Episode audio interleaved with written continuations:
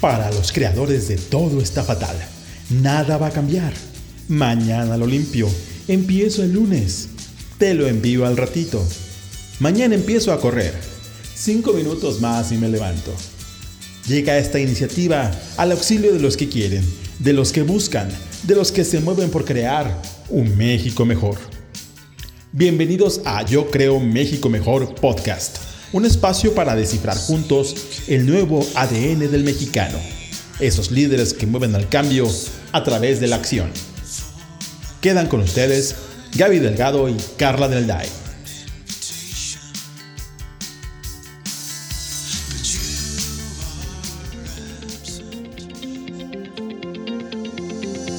Hola, bienvenidos a Yo Creo un México Mejor Podcast. Yo soy Gaby Delgado. Y yo soy Carla Alday. Queridas y queridos, queridas podescuchas, tenemos un episodio que nos tiene muy entusiasmados porque ya teníamos ganas de esta conversación, ¿no, Carlita? Sí, y me encanta que son de esas cadenitas de contactos de personas, de recomendaciones, de tienes que entrevistar para este podcast. Entonces, hoy tenemos a Bea Gasca, fundadora y CEO de Human Endeavor. Bea, no sabes qué gusto nos va a tenerte aquí hoy. Muchas gracias, Carla y Gaby, igualmente. Eh, para empezar, soy fan de los proyectos de mujeres, ¿no? Este, ya ahora platicaremos mucho de, de toda esta cuestión, pero además mujeres jóvenes, pero además mujeres jóvenes mexicanas, ¿no? Que están no solamente preocupadas por comunicar, ¿no? O por reinspirar, eh, que tanta falta hace en estos tiempos, sino que se ocupan en hacerlo. O sea, están tal cual ustedes dinámicamente y activamente ayudándonos a generar estos contenidos que me parecen súper valiosos y pues muy honrada de, ser parte de, de este proyecto. Muchas gracias. Qué padre, pues sí, no, gracias a ti. Y vamos arrancando porque tenemos muchas ganas de preguntarte varias cosas. Pero a mí me gusta empezar con esta pregunta para que nos cuentes eh, quién es Bea. Pues, ¿quién es Bea? Fíjate que yo soy originaria de Celaya, Guanajuato, que es una ciudad mediana, ¿no? Este, para fines de México a veces la consideran chica, pero la verdad es que es una, una ciudad este, medianita que eh, desde muy joven supe que mi lugar no iba a ser Celaya, ¿no? O sea, como que siempre supe que necesitaba, eh, pues, otro tipo de espacio, ¿no? Como para poder expandirme. Y eventualmente, después de muchas este, anécdotas, eh, aterricé en la Ciudad de México hace exactamente 12 años, justo los cumplí en, esta, en este año nuevo. Y pues eh, como yo digo, es una ciudad que me abrió las puertas en muchas eh, cuestiones, ¿no? Profesionales, personales, en cuanto a mi activismo, ¿no? Me enseñó a ser feminista, ¿no? Y me considero una persona que busca antes que todo la justicia. Soy mamá hace dos años de, de, un niño que también me vino a traer como esta última piecita del rompecabezas, este, para terminar de entender pues muchas cosas de la vida y del mundo y de la humanidad. Em, me inspiro mucho en otras mujeres, ¿no? Siempre voy a preferir o a seleccionar, apoyar a ellas que a ellos, ¿no? Es, así soy yo, este, soy bastante pasional, soy bastante revolucionaria y pues con muchas ganas, la verdad, de seguir conquistando espacios justos para que este mundo sea mejor. Me encanta, me encanta cómo lo dices. Y para irte conociendo un poquito más, a mí me encantaría que nos contaras un poquito más sobre tu trayectoria profesional, ¿no? O sea, me encanta esa claridad con la que dices, yo sabía que no quería estar solo en Celaya, ¿no? Que quería tal, pero bueno, has tenido o has ayudado a abrir caminos importantes en este mundo de los recursos humanos, de la responsabilidad social, pero para que te conozca un poquito más nuestra audiencia, ¿nos puedes contar un poquito de tu trayectoria? Sí, les cuento que yo de, o sea, como mi licenciatura es financiera y entonces en mi primer, eh, pues empleo, ¿no? Eran como medio prácticas profesionales más bien. Entré a, a Bonn, ¿no? A este, y como financiera, de cuenta que me tocaba hacer como las auditorías de distintas áreas y no sé cuánto, y eventualmente me toca hacer la auditoría del área de recursos humanos, que obviamente la había yo escuchado así, pero no la había, nunca la había observado así con atención, ¿no? Al hacerle una auditoría, descubro todo lo que sucede en un área, en el departamento de HR, en fin, y me enamoro, o sea, tal cual, así como de esas claridades que luego llegan a tu vida, ¿no? O sea, que dije, esto es lo que quiero hacer, ¿no? Entonces me acuerdo que llegué a mi casa ese día y le dije a mi mamá, este, te tengo una buena y una mala, ¿no? Este, la mala es que pues, seleccioné mal mi carrera, ¿no? La buena es que ya sé que quiero y mis papás, la verdad, como siempre súper apoyadores, me dijeron, bueno, no es nada más de querer, necesitas un papel que valide tu, que, que sabes hacer recursos humanos, ¿no? Este, y entré a estudiar la maestría en desarrollo organizacional y la verdad es que tuve mucha suerte, este, creo que la transición del espacio financiero al de recursos humanos se dio de una manera muy natural. Por mi edad, estaba yo todavía muy chavita, entonces como que pues, había cierto potencial y luego ya con el título de la maestría, pues ayudó mucho a que alguien creyera en mí rápidamente, ¿no? Eh, mi primera experiencia profesional, digamos, relevante fue en Whirlpool. En Whirlpool, este, y esto, fíjense que creo que lo cuento poco, pero ahora que me dan el espacio me, encanta poderlo compartir, porque en Whirlpool yo empecé como coordinadora de, ya saben, coordinadora de la coordinadora de la coordinadora, o sea, literal empecé desde el primer escaloncito en recursos humanos. Y recuerdo aquellos tiempos, la verdad, este, como con mucha melancolía porque yo tenía que entrar a la planta de producción, o sea, me ponías de cuenta así mis botas con casquillo, este, mi casco, ¿no? Como tienes que entrar a una planta de producción. Y pues hacías distintas evaluaciones y todo, ¿no? Eh, de ahí fui creciendo, este, después justo cuando llego a Ciudad de México, llego ya con Nestlé, en Nestlé ya tenía un puesto, era la gerente de reclutamiento y selección, de atracción de talento, como le llaman ahí, de todo Nestlé. Este, eh, y poco a poco igual también eh, fui escalándolo, me convertí en business partner de recursos humanos, este, en fin, em, me muevo a siempre, y eso es para las mujeres que nos escuchan, como dicen, para atrás ni para echar vuelo, ¿no? O sea, siempre cada movimiento fue ascendente, porque aunque a veces no me sentía lo suficientemente segura, sabía que lo podía aprender, ¿no? O sea, y que si no lo aprendía, pues igual y nada más cambiaba hacia otra cosa, en fin, como que nunca me dio miedo eh, aventarme, ¿no? Este, después de eso llego a Aeroméxico, en Aeroméxico, este, Igual estuve como business partner eh, para distintas unidades de negocio y ahí es donde empiezo a mezclar responsabilidad social con recursos humanos. ¿no? Me llamaba mucho la atención que siempre fueran departamentos distintos. Honestamente se me hacía absurdo porque pues, la responsabilidad social si no empieza desde casa, después cómo la puedes expandir a la comunidad, ¿no? O sea, los primeros a los que tienes que cuidar, pues a los que tienes ahí de, primera mano. Entonces empezamos a hacer ahí como algunas este, pruebas, ¿no? De cómo HR podía estar mezclado con responsabilidad social. Empecé a estudiar mi doctorado recordando este consejo que me habían dado mis papás, ¿no? Que está padre que lo quieras hacer, pero pues papelito habla, ¿no? Como dicen por ahí. Entonces eh, siempre hay que estar como blindando tus intenciones con eh, educación, ¿no? O con algún tipo de formación o, información incluso. Y en Aeroméxico empiezan ya, pues ahora sí que los proyectos eh, que de alguna forma me ponen en el foco eh, de, de, los empresarios, ¿no? De los grandes grupos ya relevantes en México. Empezamos con uno que se llamó en aquel entonces La línea que nos une es la familia. La línea que nos une, como saben, es el eslogan de Aeroméxico. Entonces le pusimos esto que tenía mucho que ver con el tema de apoyo a las mamás trabajadoras, pero también a los papás, sin olvidar que hay también padres no biológicos, es decir, por adopción eh, y, todas las nuevas conjugaciones de familia que tenemos, ¿no?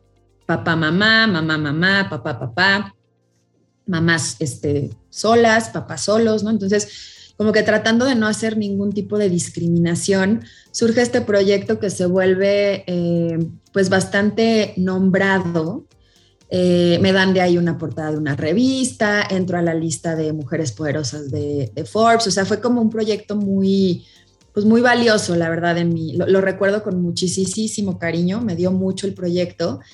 Em, y de ahí, bueno, ya venía pues el siguiente brinco, ¿no? Porque podía haberme quedado ahí, la verdad es que era un muy buen lugar y estamos haciendo cosas bien padres, pero em, pues así soy yo, ¿no? O sea, quería como más. Y me ofreció en aquel entonces Gina Díaz Barroso, que la apoyara en el proyecto de lo que hoy es Dalia Empower, pero en aquel entonces era pues apenas como el diseño, ¿no? Yo ya me clavé muchísimo en, en el tema de cómo apoyábamos a las mujeres en ese momento en el esquema laboral, ¿no? O sea, que tuvieran una vida mucho más justa y cómoda, que les permitiera desarrollarse profesionalmente sin tener el pendiente, ¿no? De, de, dónde está el hijo, si está bien atendido, si la guardería, si tal.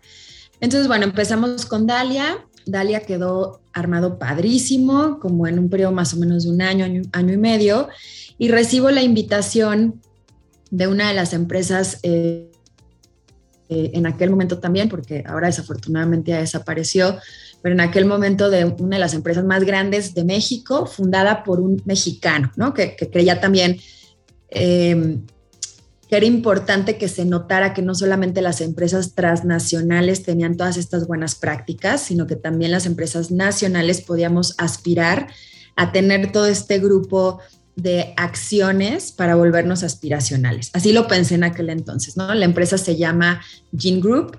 Entro ahí eh, ya como, pues, era ya un nivel de vicepresidencia y en Gene Group la verdad es que también seguimos haciendo un chorro de cosas bien padres. Hubo un proyecto ahí que se llamaba Igualando Oportunidades, que tuve de madrinas a Eufrosina Cruz, este, que actualmente está como diputada, es una mujer indígena zapoteca, como ella misma dice, muy chingona. Este, y también, Amiga nuestra además, entonces está perfecto.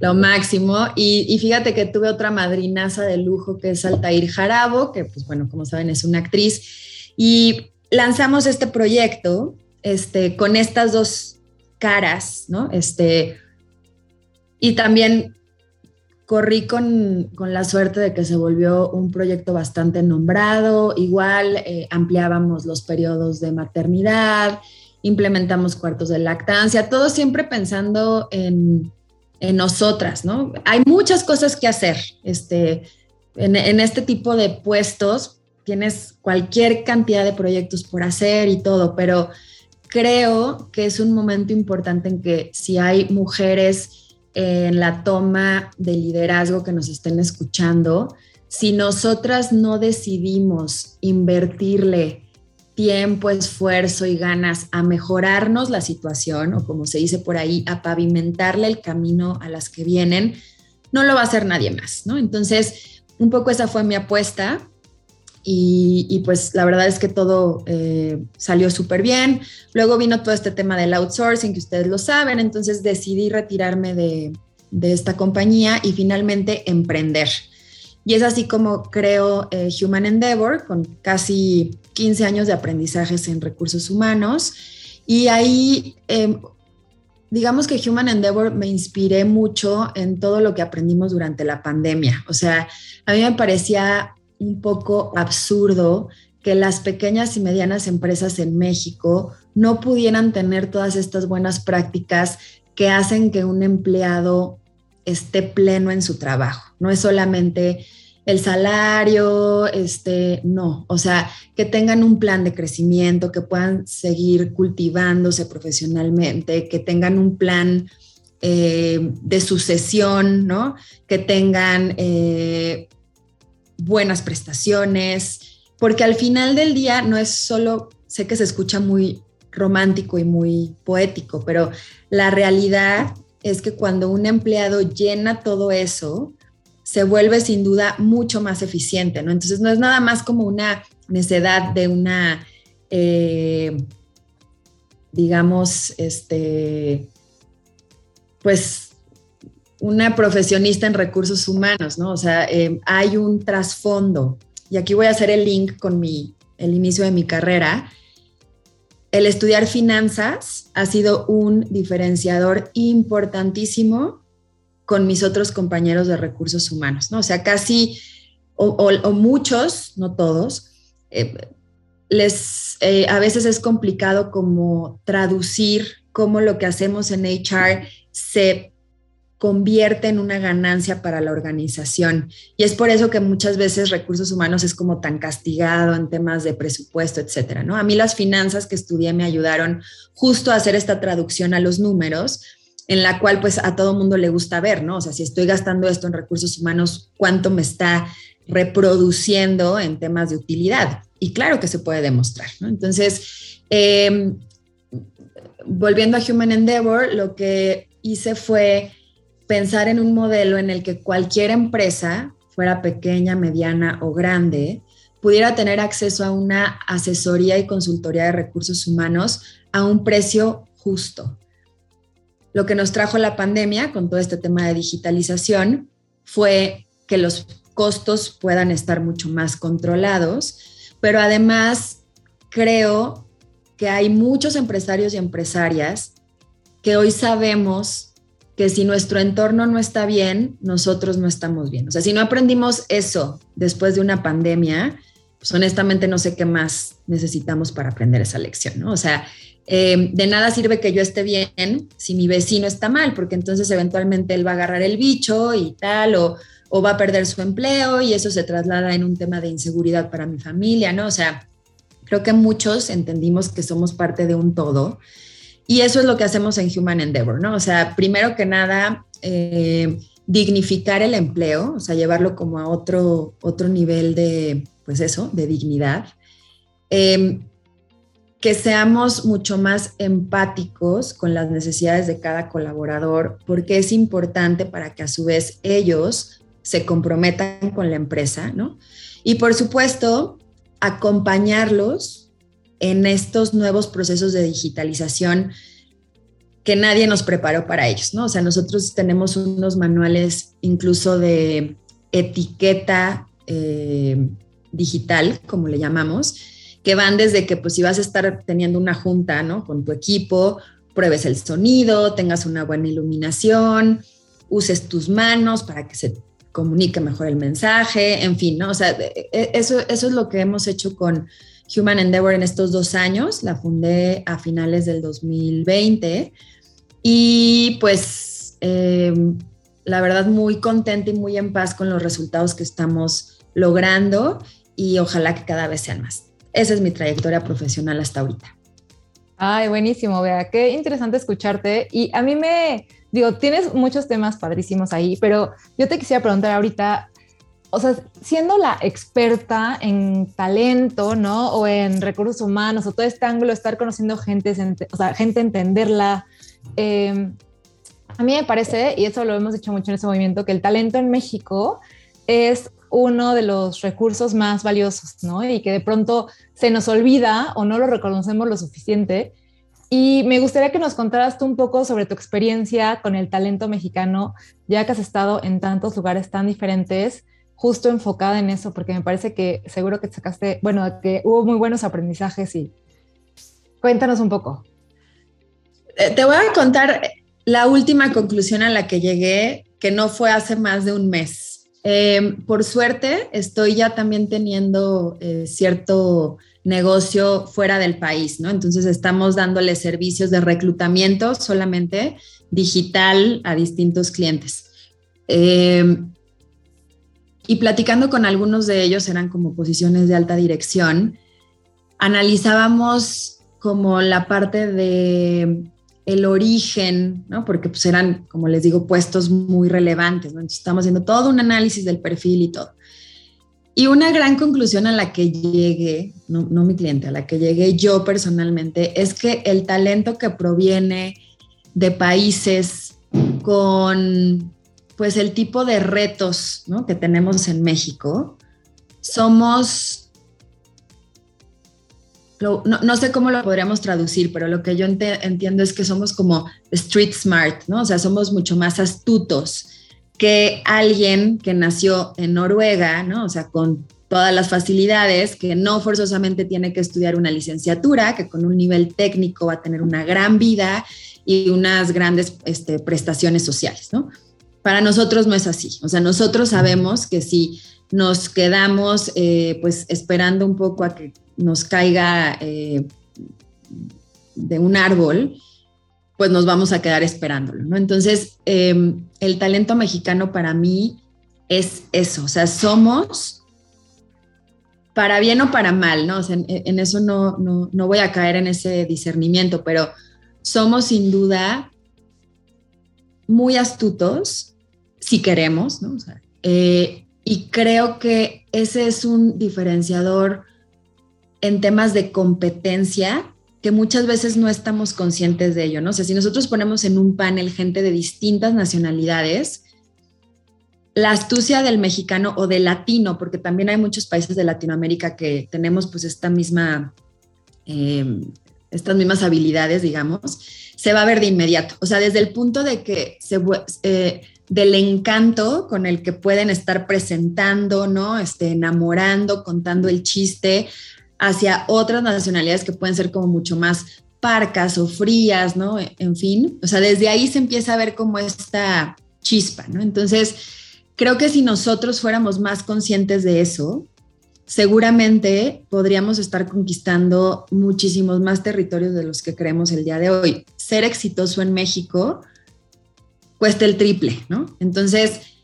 em, pues eso, hay que concientizarnos de todo ese potencial que existe en nuestra sangre y en nuestra raza. Me encanta, me encanta escucharte y creo que, o sea, verlo como un diferenciador, ¿no? o sea, me encanta desde ese ángulo realmente abordarlo y, y sí, explotarlo, que sí creo que a mí me encanta esa frase de que no se te cierra el mundo, ¿no? O sea, que buscas la forma, ¿no? O sea, no necesariamente porque sea cómodo, sino porque tocó y hay que salir adelante. 100%. Y me sumo a esto un poco como a esta querer saber qué piensa la experta, ¿no? O sea, pensando en este tema que creo que se ha puesto más a lo mejor de moda, que hemos, el tema de la salud mental, ¿no? O sea, creo que ahí, creo que tenemos grandes aprendizajes, ¿no? O sea, se habla incluso, ¿no? De que es la siguiente pandemia, ¿no? O sea, ¿qué vamos a hacer para el cuidado de la salud mental? Tú en eso, ¿qué has visto? O sea, o cuál es, cómo, cómo, cómo nos ves, ¿no? O sea, pensando en que si ya está en la mesa lo suficiente, si ya estamos dando los pasos para cuidarnos, ¿no? O sea, que no se quede como solo como lugar común, ¿no? De cuidemos la salud mental, sino más bien preguntarte si ya estamos dando pasos para que para el cuidado real, para que en las empresas, en las organizaciones se estén avanzando en esto o cómo vamos. Llegaste, Gaby, o sea, al punto medular de lo que debemos de hacer hoy los profesionistas de recursos humanos. Em, sin duda también la pandemia nos demostró, esta era una teoría que nosotros, hablo en plural porque seguramente muchos de mis colegas en recursos humanos estarán de acuerdo, que nosotros veníamos proponiendo hace mucho, o sea, desde el home office hasta el tema de salud mental, tal, y pues medio que nos hacían caso, pero no, ¿cómo no van a estar en la oficina? ¿no? Entonces, bueno, llega la pandemia y nos da la razón la vida, ¿no? O sea, por distintas circunstancias. Lo primero que empezó a suceder, lo primero, fueron focos rojos en temas de salud mental, ¿no? Y no importaba si nuestros colaboradores eh, vivían en familia o solos, todos, creo, o sea, serán pocos los que no, pero creo que todos en mayor o menor medida sufrimos primero de estrés, ¿no? O sea, esto de no saber qué iba a pasar, de que si el bicho, que si esto, que si el otro, que no sé qué. Empezamos, eh, yo, lo, yo lo observé como un momento de evolución en la humanidad. Empezamos a adaptarnos a nuevas tecnologías, empezamos a adaptarnos a hacer ejercicio en casa, ¿no? Este, hubo, hubo distintas manifestaciones de esto que para mí es un proceso evolutivo de la humanidad, ¿no? Y los siguientes focos rojos vinieron unos momentos después, cuando empezamos a ver ya enfermedades palpables en nuestros colaboradores, ¿no? Porque el encierro, pues a cualquiera le saca los demonios, ¿no? Es, es, es una realidad. Y entonces empezamos a ver los altos índices de personas con tendencia a la depresión que teníamos, con tendencia a la ansiedad, con tendencia a un sinfín de, enfermedades mentales, ¿no? Que además siguen siendo un tabú, ¿no? Yo les puedo decir, yo, yo soy una persona que tiene una tendencia depresiva desde que tengo cerca de 16 años, constantemente he estado en terapia, con psicólogos, y no es que esté loca, ¿no? O sea, un poquito, pero la media, o sea, no, no me salgo de ahí. Este, y si yo no hubiera atendido esto, seguramente sí estaría loca, ¿no? O sea, si yo no hubiera desde que los primeros mensajes en mi cabeza no me checaba el audio con el video, seguramente hubieran generado un daño mayor. Actualmente yo todos los días me tomo 5 miligramos de Lexapro porque tuve una depresión posparto y porque mi tratamiento después de esa depresión dura tres años, voy en el año dos. Cuando no me la tomo, me siento mal, ¿no? Pero tenemos que empezarlo a hablar desde ahí. O sea, cuando yo platico o cuando me preguntan en empresas, ¿no? O sea, ¿por qué la importancia? ¿Cómo lo, cómo lo aterrizamos ya para que se vuelva tangible en, las, en los corporativos? A través de los beneficios y prestaciones Hoy a la gente, pues como ya estamos muchos en home office, a lo mejor el viernes corto, ¿no? Aquel que era tan apreciado antes de la pandemia, pues ahorita ya no es tanto, porque pues igual voy a estar aquí, ¿no? O sea, como que sigo al pendiente de mi computadora, pero pues igual voy a estar como en mi casa, en pantuflas, ¿no? Pero lo que sí voy a valorar mucho es que mi seguro, por ejemplo, de gastos médicos, incluya atención psicológica. Para mí, para mi hijo adolescente, que ya no lo aguanto y que también lleva encerrado dos años, ¿no? Este, para mi pareja, etcétera. Entonces, em, es desde la conciencia de cuántos somos que los medios empresariales empiezan a entender que además a ellos les da lo mismo, ¿ves? O sea, les da lo mismo darte una prestación de un viernes corto a darte una prestación que tenga que ver con salud mental.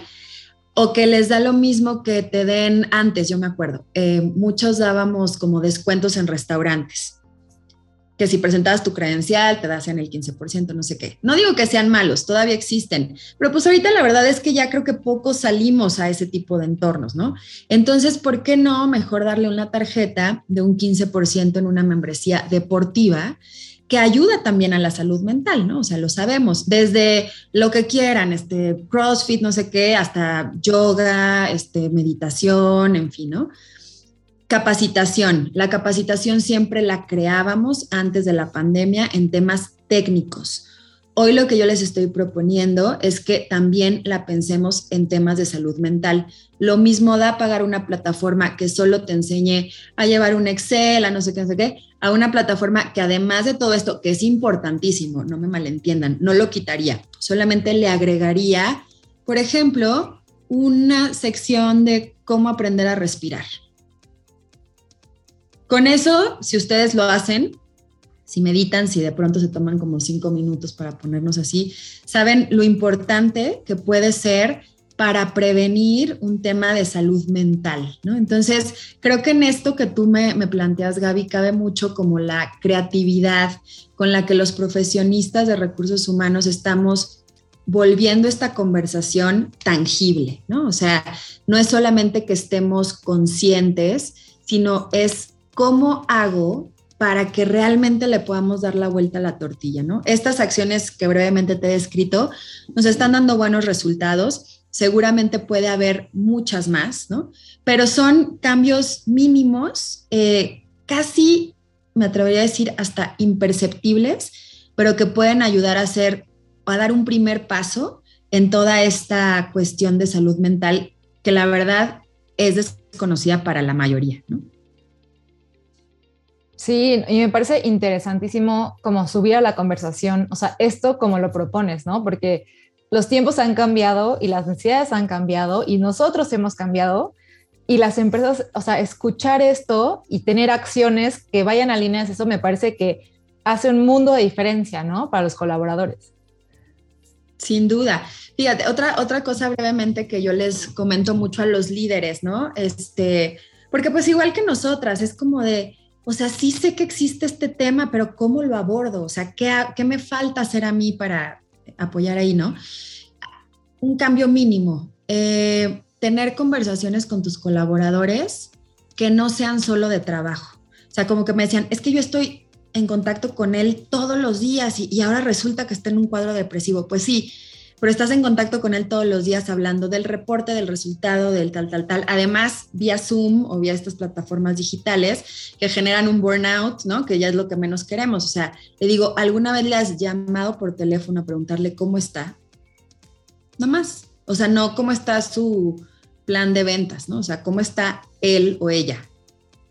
No, pues no suena como hasta medio hippie, ¿no? O sea, hay gente que me ha dicho, no, pero o sea, yo cómo le voy a preguntar, pues porque antes de ser jefe y colaborador, somos seres humanos, ¿no? Y, somos seres humanos que convivimos muchísimo, aunque sea de manera digital. Entonces, hay que preocuparnos genuinamente, esa será como la palabra clave, genuina y honestamente por el bienestar del otro que el otro, para fines de esta conversación, pues es mi empleado, ¿no? Y entonces la manera de hacerlo es sí, mientras yo más sepa cuáles son sus necesidades, qué, qué es lo que quiere, qué es lo que busca, creo que podemos ayudarlos a tener una vida más plena que se traduce en felicidad y que por lo tanto se traduce en un menor grado de enfermedades mentales. ¿no? Sí, y me parece súper valioso esto que nos dices, Bea, porque creo que al final eh, y yo también te quería preguntar mucho en esta línea, como de la importancia de crear comunidades, ¿no? De este sentido de pertenencia, del acompañamiento, que me parece que también han cambiado, pero que va muy a lo profundo de las necesidades de cada ser humano, ¿no? Como que dinámicas que dábamos muy por hechas y que satisfacían esta parte en presencial, hoy como que estamos teniendo que ajustar cosas, hacer cosas diferentes para sentir ese mismo, pues cubierta esa necesidad. Sí, yo creo que hay que regresar a los básicos, Carla, ¿no? O sea, a los básicos en tema de humanidad, de empatía, de sororidad, este, no sé si antes eran más o menos, porque luego así como que dicen, ay, estas nuevas generaciones, yo, yo siempre veo el futuro como una bendición, ¿no? Pero lo que es un hecho es que el contacto físico ha disminuido y yo creo que irá disminuyendo cada vez más, ¿no? Debido a la tecnología. Pero el contacto físico, si bien no nos podemos tocar, sí nos podemos tocar desde otra, desde otra parte a lo mejor como más espiritual o más emocional, ¿no? Entonces, a mí una llamada de mi mamá para preguntarme cómo estoy me hace igual de bien que si la tengo y me da un abrazo, ¿no? Y trasladándolo al, mundo eh, profesional es similar. O sea, la palmadita a lo mejor no me la van a dar así, pero me la van a dar con un mensaje de WhatsApp el día de mi cumpleaños, ¿no? O con un este eh, thumbs up este, cuando estoy hablando y de pronto veo que mi jefe me está poniendo que voy bien. En fin, o sea, hay que buscar esas maneras de acercarnos para empezar a reconstruir estos puentes que sin duda son clave en el tema de salud mental, pero también en el tema de alcance de objetivos y de productividad.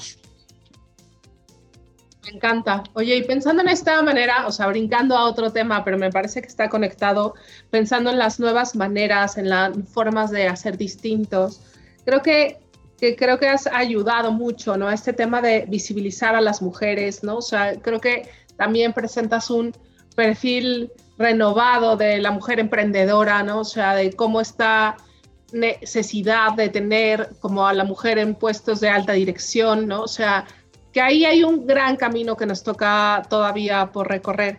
¿Cómo, cómo lo ves? O sea, me encanta esto que dices, ¿no? Al, principio en Dalia, ¿no? O sea, creo que una de estas portadas que te dieron en una revista de negocios, pues también en algún momento sales embarazada, entonces se visibilizan, ¿no? O sea, justo como desde la maternidad se puede también tener un puesto de alta dirección, ¿no? O sea, este gran camino que, que si bien es cierto que a muchas mujeres les ha tocado abrir romper techos de cristal, etcétera. ¿Cómo ves? O sea, ahí cómo, ¿cómo seguimos? ¿Cómo se puede seguir fomentando? O sea, desde luego es una pregunta en un podcast conducido por mujeres, claramente creemos que es pertinente, ¿no? Pero esto, ¿cómo, cómo lo ves? Eh, les voy a contar una anécdota. Este, cuando yo estaba trabajando en una aerolínea, que justo salgo en nuestra portada gracias a un proyecto que irónicamente hablaba sobre empoderamiento, no, sobre, es que la, palabra empoderamiento, chicas, últimamente he reflexionado mucho que es redundante, porque pues, todas somos poderosas, o sea, no se nos necesita empoderar, ¿no? Pero bueno, esa es otra historia. Em, lo, lo, que hablaba esta revista igual esta la tengo por aquí a la mano, decía tal cual en, el, en, el, en la portada, no estaba mi foto, luego decía, eh, la aerolínea tal este, impulsa el talento femenino, ¿no? Algo por el estilo, o respeta el talento femenino. Palabras más, palabras menos. Cuando sale, yo llego orgullosísima eh, a enseñársela a mi jefe, que sabía ya que iba a salir, pero pues ya la tenía yo como en físico, ¿no? Entonces se la enseñé eh, recuerdo que eran muy temprano, eran eh, antes de las 8 de la mañana. Él estaba dándome la, o sea, dándole la espalda a la entrada, contestando sus correos. Toco, me hace la señal de que puedo entrar. Eh, se gira, ya saben, en estas sillas giratorias típicas de oficina. Toma la revista en sus manos y antes de cualquier otra cosa me dice, oye, vea, el dueño sigue siendo fulanito de tal. Y yo inocentemente le digo, sí, de hecho, él es el que me, digamos, me descubrió y le gustó esto y me ofreció tal y no sé qué, no sé qué. Ah, seguro le gustas. Bueno, no, no me dijo seguro le gustas, me dijo otra cosa más fuerte, ¿no? Pero se podrán imaginar. Y se volvió a dar la vuelta en su silla esta giratoria y siguió contestando correos. Tenía yo dos caminos, ¿no? Hoy lo sé, en ese momento la verdad es que seguí mi impulso y tal, pero tenía yo dos caminos, creo que muchas lo hacemos. Reírme, como minimizar el comentario de, ay, no, ¿cómo crees? Este, para nada, ¿no? Así ya, hacerme como que no me ha pasado nada. O exigir que me dieran el trato que me correspondía, ¿no? Y entonces me acuerdo que tomé mi revista, subí al elevador, un piso arriba estaba el jefe de ese jefe, que era el CEO, y presenté mi renuncia, ¿no? Este, los detalles de la historia, hay, muchas otras cosas que les puedo contar, pero recuerdo que salí ese día, un par de horas después, con mi revista en la mano, ya saben, así, con mi cajita con mis cosas, con la frente en alto y no volví a pisar ese edificio. Y de ahí vinieron otras cosas, muchas cosas mucho mejores. Me gusta mucho contar esto porque creo que ejemplifica qué es lo que tenemos que hacer. ¿ven? O sea, yo no las estoy invitando a que dejen sus empleos porque a lo mejor no es el momento y tal. Pero creo que sí senté un statement, ¿no? O sea, sé que hubo una llamada de atención para este señor, sé que la próxima vez que lo diga o que lo piense por hacerse el chistoso o lo que sea, lo va a pensar dos veces, ¿no? Y me pidieron que me quedara, ¿no? O sea, cuando yo presenté la renuncia era, no, vea, pero ¿cómo ya? No sé qué, o sea, ¿no? Y yo, es que no puedo, no me lo permito a mí misma estar diciendo hacia afuera que somos una empresa incluyente y que no sé qué y no sé qué, y yo misma estar siendo víctima de este trato. O sea, como que no, no me parece congruente, ¿no? Con mis valores. Ahí es donde estamos, este, Gaby y Carla, ¿no? O sea, eh, eh, creo que mientras más nos, mientras más exijamos la posición que debemos de tener en este mundo, menos vulnerables somos.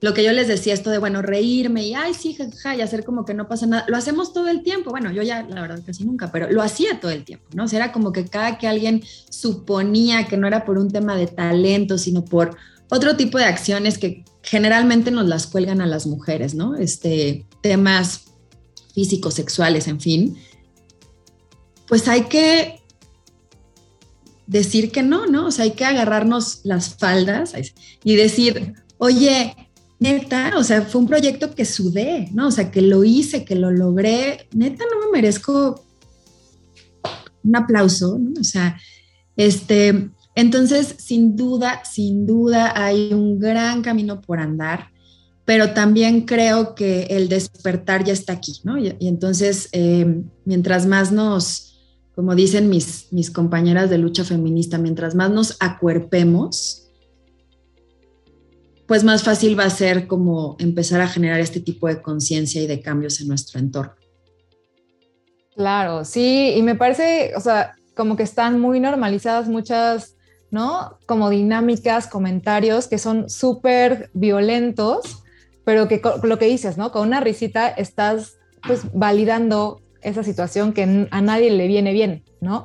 Entonces me parece súper valioso de tu parte ese ejemplo. Y creo que es eso, pues sí, que, que te escuchaste y lo hiciste.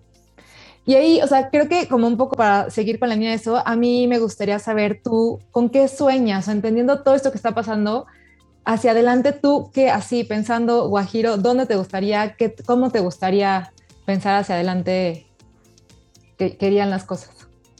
Em, estoy justo a unos días de reubicarme de país, ¿no? Este, creo que no, ustedes están teniendo la primicia. Ole. Em, y ya, este, creo que es tiempo de expandirme. Eh, me voy a Estados Unidos con mi familia, obviamente. Y como yo me veo con este movimiento, este, Carla, ahora que lo, que lo preguntas y que haz de cuenta que lo estoy visualizando, es conquistando ese nuevo territorio, ¿no? O sea, a mí me gustaría en, no sé, cinco años poder regresar a contarles historias eh, de éxito de las que tanto yo como cualquier mujer somos capaces de alcanzar si creemos en nosotras, ¿no? O sea, el reto es grande, el país es retador, el país es eh, distinto, ¿no? La cultura es diferente, pero de alguna forma creo que lo que nos mata es el estancamiento, ¿no? Entonces, yo no digo para nada que ya no vea más cosas en México, veo muchas más que se me antojan lograr, ¿no? Pero me parece que llevarlo, ¿no? O sea, a una escala internacional puede ser no solamente para mí algo que ahorita se me antoja, o sea, porque la verdad es que sí es, son ganas de ver nuevos territorios, pero creo que también puede ser un gran mensaje para todas y todos aquellos los que como que a lo mejor no nos sentimos todavía lo suficientemente preparados, ¿no? Yo tampoco estoy, creo que lo suficientemente preparada, pero lo importante siempre es dar el brinco y ya estando allá, pues ver otros horizontes, ¿no? En el tema de mujeres tengo planes también, obviamente en, en Estados Unidos la idea es que empecemos a hacer un vínculo mayor entre ellos y todo el movimiento latinoamericano, porque ambos estamos teniendo muchas cosas en común y como es lógico, ¿no? O sea, juntas pues podemos ser mucho más fuertes, ¿no? Entonces justo quiero lograr construir puentes de comunicación y de intercambio entre el movimiento feminista mexicano y el movimiento feminista americano, porque creo que eso nos puede también eh, fortalecer mucho a ambas, ¿no? Este, y bueno, o sea, obviamente profesionalmente pues quiero seguir creciendo, ¿no? Este, no, no, no me veo en un área que no sea recursos humanos o responsabilidad social, siempre va a ser en ese mismo sector. Este, y pues eso, eso sería un poco mi sueño ahorita en el mediano plazo. Oye, qué increíble, Bea. Por supuesto que te seguiremos la pista y ya nos irás contando qué haces, porque nos encanta también pensar en este papel de mexicanos por el mundo, porque nos queda clarísimo que que, vas a hacer, seguirla rompiendo y que vas a seguir haciendo cosas muy relevantes. Así es que, please, nos mantienes al tanto. Eh, y a mí me gustaría preguntarte, o sea, porque además de los sueños, claramente traes, o sea, tienes, o sea, tú eres una persona que, que, que inspira, ¿no? O sea, la forma en que lo dices, las mismas experiencias que has tenido, pues te vuelven también como un punto de, de estos aprendizajes se vuelven, ¿no? Estas experiencias, aprendizaje que se hace vida y puedes transmitirlo a los demás. eso siempre se agradece mucho. Pero a mí me gustaría saber a ti quién te inspira, ¿no? O sea, ¿de dónde agarras esta, eh, yo siempre digo, llenar el tanque, ¿no? Para, pues porque nada más ni nada menos que son tareas, pues no menores las que tienes entre manos, ¿no? Los retos son significativos todavía, los que los que se plantean, ¿no? O sea, ahora que estás pensando, o sea, que, que, cambias de país de, o de residencia, pues los retos se vuelven grandes también, ¿no? A ti en eso, ¿cómo llenas el tanque? ¿Cómo te, ¿Quién te inspira? ¿Qué te inspira para, para este trabajo que vas haciendo? Me inspiran tres cosas. Eh, la primera es mi, mi propia sobrevivencia. No solamente lo digo como el hecho de seguir viva, ¿no? Porque como seguramente también lo saben, eh, he sido, soy sobreviviente de muchos ataques, ¿no? Pero la sobrevivencia para mí es estar plena, o sea, yo no puedo sobrevivir sin llenar como todas las patas de mi mesa, ¿no? Este, entonces me inspira eso, o sea, me inspira sentirme bien y lo que yo he descubierto que me hace sentirme bien es mi trabajo, mi familia y mi activismo. Em, me inspira, esta va a ser una respuesta bastante obvia, pero es, la verdad, me inspira mi hijo, ¿no? O sea, no puedo de amor, o sea, acá que me hace así unos ojitos o me manda un beso, o sea, ya estoy muerta en el piso, ya me inspira darle lo mejor que se, que se pueda, ¿no? Este, un mejor mundo, más, mejores oportunidades, mayor justicia, claro que me inspira y voy a hacer lo que yo pueda por procurarlo, ¿no? Em, y la tercera cosa que me inspira son mis manas feministas. Si ustedes tuvieran la oportunidad de platicar con ellas, o sea, y de ver cómo todas estas mujeres que están ahí al pie de lucha todos los días sobreviven, las historias que tienen, que no son menores a que son madres de niñas desaparecidas, de niñas abusadas, de niñas violentadas, sobre todo niñas, ¿eh? o sea, ya ni siquiera, eh, o sea, la cosa está tan grave que ya estamos hablando de niñas y adolescentes, muchas mujeres también, pero la violencia está incluso en esas edades, ¿no?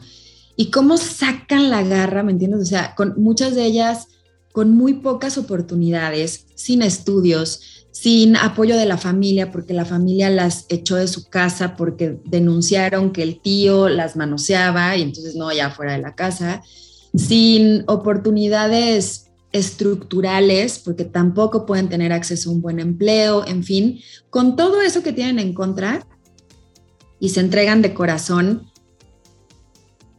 a una causa justa, ¿no? A mí me, me llena el tanque, como tú dices, Gaby, convivir con ellas. O sea, el simple hecho de platicar, de escucharlas, de sentirlas, ¿ves? pues simplemente me hace pensar como que, así como dicen los memes, ¿no? O sea, si crees que estás teniendo un mal día, piensa en una de estas feministas, ¿no? Y, o sea, y todo el trayecto que vivieron hoy, ya ni siquiera te pongas a pensar en días anteriores, o sea, hoy de su casa a su punto de trabajo informal, que seguramente las toquetearon sin su autorización en el transporte público, que están con el pendiente de si sus hijos van a estar bien solos en la casa, que el esposo no les pasa la pensión alimenticia, o sea, wow, ¿no? O sea, si ellas no son las verdaderas heroínas de esta historia, no sé quiénes son. Sí, totalmente de acuerdo. Y un poco en esa línea, Beatriz, quisiera preguntar, como sabes, en este movimiento nos gusta impulsar estas características que tenemos los mexicanos sobre las que no hablamos tanto, ¿no? Como que entre que no, no nos la creemos o no sabemos, pero sobre las que no hablamos tanto. Y me gustaría que nos contaras un par de características o atributos que tenemos los mexicanos o las mexicanas, sobre las que deberíamos hablar un poco más. Pues eh, sin duda, como les decía hace un momento, yo creo que esta astucia nunca, nunca, nunca hay que demeritarla, ¿no? Este, me acuerdo también ahorita de otro meme, ¿no? Que, este, ya saben, está como que una botella este, que está siendo usada de una manera así como muy creativa y, que ponen, no conquistamos el mundo porque no queremos, o sea, tal cual veo el talento mexicano, ¿no? O sea, como con un nivel de solución de problemas porque, pues la verdad es que no tenemos mucho soporte igual estructural, ¿no? Entonces tenemos que sacar nuestra creatividad para solucionarlo. Eso, cualquier eh, mexicano que vean que está interactuando en un entorno internacional, se va a notar, ¿no?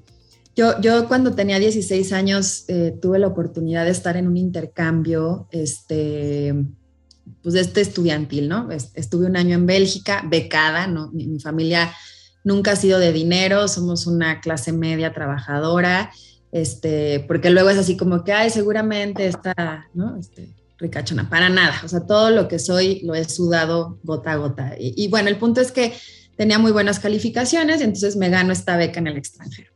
Y habíamos chavos de todo el mundo, todo, o sea, de cualquier país del mundo. Éramos, yo creo que un grupo como de 120 extranjeros viviendo ahí, era un intercambio con, con Rotary. Mexicanos no éramos la mayoría, o sea, yo creo que éramos, ¿qué les gusta? 8, o sea, de 120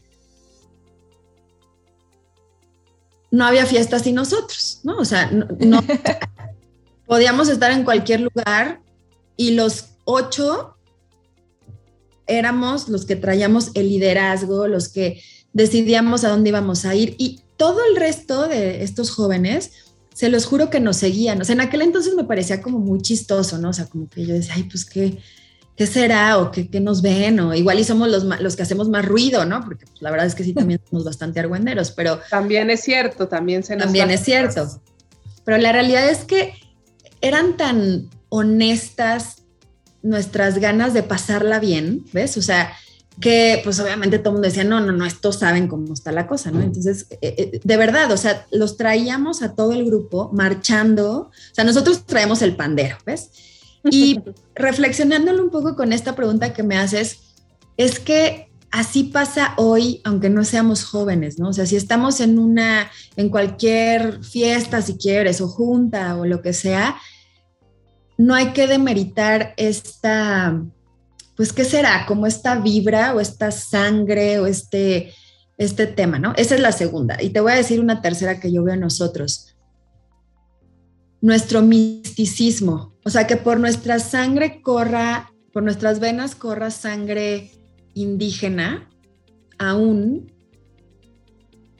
nos da como una conexión muy terrenal, ¿no? Este, yo veo a mis amigas, amigos que son indígenas puros, ¿no? Por decirlo de alguna forma. Y no me digan que no se nos cae la baba. O sea, eh, eh, los oyes hablar y los oyes transmitir y entender cosas eh, de plantas, ¿no? O sea, cosas místicas, para mí místicas, ¿no? Em, lo tenemos súper olvidado y lo tenemos muy borrado, creo, de nuestra esencia, por nuestra propia historia de la conquista, por muchas cosas, ¿no? Pero cuando nos acordamos que tenemos esto, que es, hagan de cuenta, yo lo veo como una gotita de realeza, porque pues eso eran, ¿no? Nuestros antepasados indígenas, si nosotros lo, lo, abrazáramos ¿no? y lo agarráramos como una parte tan relevante de nuestra esencia mexicana, creo que también cometeríamos menos errores, porque lo que hay en esa sangre pues, es muchísima sabiduría ¿no? y muchísima...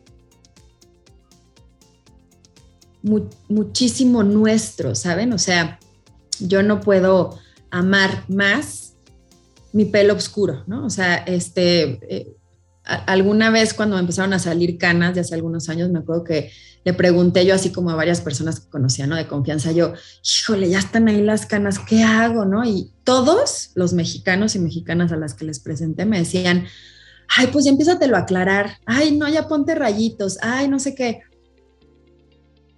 Tendemos a negar nuestra esencia indígena, ¿ven? O sea, nuestra mexicaneidad me encanta mi pelo negro, o sea, aunque así como este Vicente Fernández en paz descanse, ¿no? O sea, que ya se vea que este, ya tengo, no sé, la ceja blanca, lo voy a seguir, me lo voy a seguir pintando.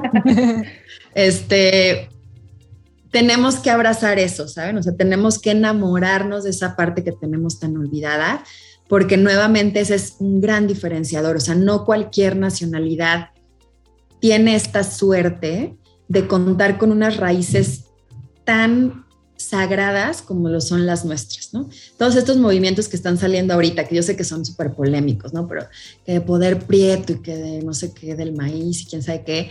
O sea, sí creo que llegan en algún punto a em, radicalizarse, pero creo que es la manera de que lo volteemos a ver, ¿no? O sea, todos los movimientos siempre son un péndulo y tienen que llegar a una radicalización antes de que empecemos a hablar en términos un poco más centrados, pero la polémica es lo que hace que lleguemos ahí, ¿no? Entonces, eh, hay que simplemente prestar atención y vernos, sabernos en el espejo e identificar que tenemos todas estas eh, facciones que se traducen, pues obviamente, en, en, parte de nuestra esencia indígena. Ay, me encanta cómo lo dices y la verdad es que claro que sí, es un, sí, es una cosa que debería estar también nuestra propia reflexión de estos atributos que tenemos como mexicanos. Me encantó cómo lo dijiste. Y la verdad es que nos seguiríamos platicando contigo, tú lo sabes, ¿no? Porque la verdad es que solo hacer un zoom in en cada uno de estos temas nos da para largas conversaciones. Pero bueno, hay que ir cerrando este episodio que la verdad está, ha sido muy rico. Y a mí me gustaría pedirle a Bea que nos dé un mensaje final. O sea, a ver, o sea, en esta trayectoria que tú tienes, acabas de ser nombrada una de las 30 promesas de Forbes, ¿no? O sea, como que digo, a ver, estás en el, en el, en el spotlight de muchos temas, ¿no? Pero pensando en tu experiencia, o sea, ¿qué consejo le das a esta comunidad de creadores? O sea, gente que no quiere esperar en el banquillo o en la banca y dice, yo quiero hacer, quiero crear, ¿no? ¿Cuál es el consejo que nos das para esta comunidad que quiere asumir en primera persona y no delegar su propia responsabilidad? ¿Qué consejo nos das? Eh, sororidad. Sé que es un término que se usa mucho, en, sobre todo ahorita en, en la lucha feminista, pero sororidad pues realmente nos abarca a todos. Si nos apoyamos entre todos, vamos a crecer todos, ¿no? O sea, los tiempos de competir, de este, yo querer solamente, este, ¿no? Apañar y no tal y así, ya son de otro momento. Si nos somos sororos entre todos los mexicanos, más hoy con la situación tan retadora que está frente a nosotros, perdón que no te diga, emprendedor, emprendedora, que me escuches que, que tú y que pidas más este, inversión y que tal, tal, tal, también. Pero escúchame, cuando empezamos a tendernos la mano entre todos, subimos juntos, ¿no? Este, cuando empezamos a bloquearnos entre todos, pues nos hundimos cada vez más. O sea, necesitamos de todos para que salga el sol, ¿no? O sea, absolutamente para toda la comunidad. Eso yo creo que igual, ¿no? O sea, si, si no nos cayó ese 20 con la pandemia, que no estamos solos, que estamos totalmente conectados, pues no sé qué más necesitamos, ¿no? Entonces, apoyemos a cuanta persona se nos ponga en el camino, porque creo que eso es lo que va a ir elevando la espuma en el país. Buenísimo tu mensaje, Bea. Muchas gracias. Oye, y antes de despedirnos, nada más dinos cuáles son tus redes sociales, cómo te encontramos. Me encuentran en Instagram como Beagasca, en Twitter como Beagasca A. Eh, y también tengo eh, Facebook igual, eh, Beagasca, LinkedIn, si alguien está interesado en compartir temas profesionales, es María Beatriz Gasca Acevedo, que es mi nombre completo. Este, y mi correo, porque la verdad es que empiezo poniendo el ejemplo de esta sororidad que les contaba, es beagasca.gmail.com. Encantada de poder hacer sinergias con quien lo necesite, apoyar, resolver dudas. Ténganme un poquito de paciencia, tal vez no contesto inmediato, pero llegaré eventualmente a pues a decirles si yo puedo sumar en su necesidad o direccionarlos con alguien que pueda. Padrísimo, Bea, muchísimas gracias. La verdad ha sido lo que sabíamos, un episodio muy inspirador, muy padre. Gracias por tu tiempo. Que va, siga, que vaya muy bien esta nueva etapa de la vida, nos irás contando. Y pues muchísimas gracias por tu tiempo. Carlita, mil gracias. Gracias, sí, qué padre episodio, Bea. Muchas gracias. Gracias, este, Gaby, Carla, y felicidades por esto que están haciendo por nuestro país. Buenazo. Gracias a los que nos escuchan. No dejen de seguirnos, arroba yo creo un MX mejor. Nos vemos el siguiente episodio. Bye bye. Hasta la próxima. Bye. Gracias por sintonizarnos en Yo Creo México Mejor Podcast, el espacio para descifrar juntos el nuevo ADN del mexicano, esos líderes entre nosotros que mueven al cambio a través de la acción. Nos escuchamos la próxima. Yo creo México Mejor Podcast. Es una producción de A Favor de lo Mejor Asociación Civil. Todos los derechos reservados.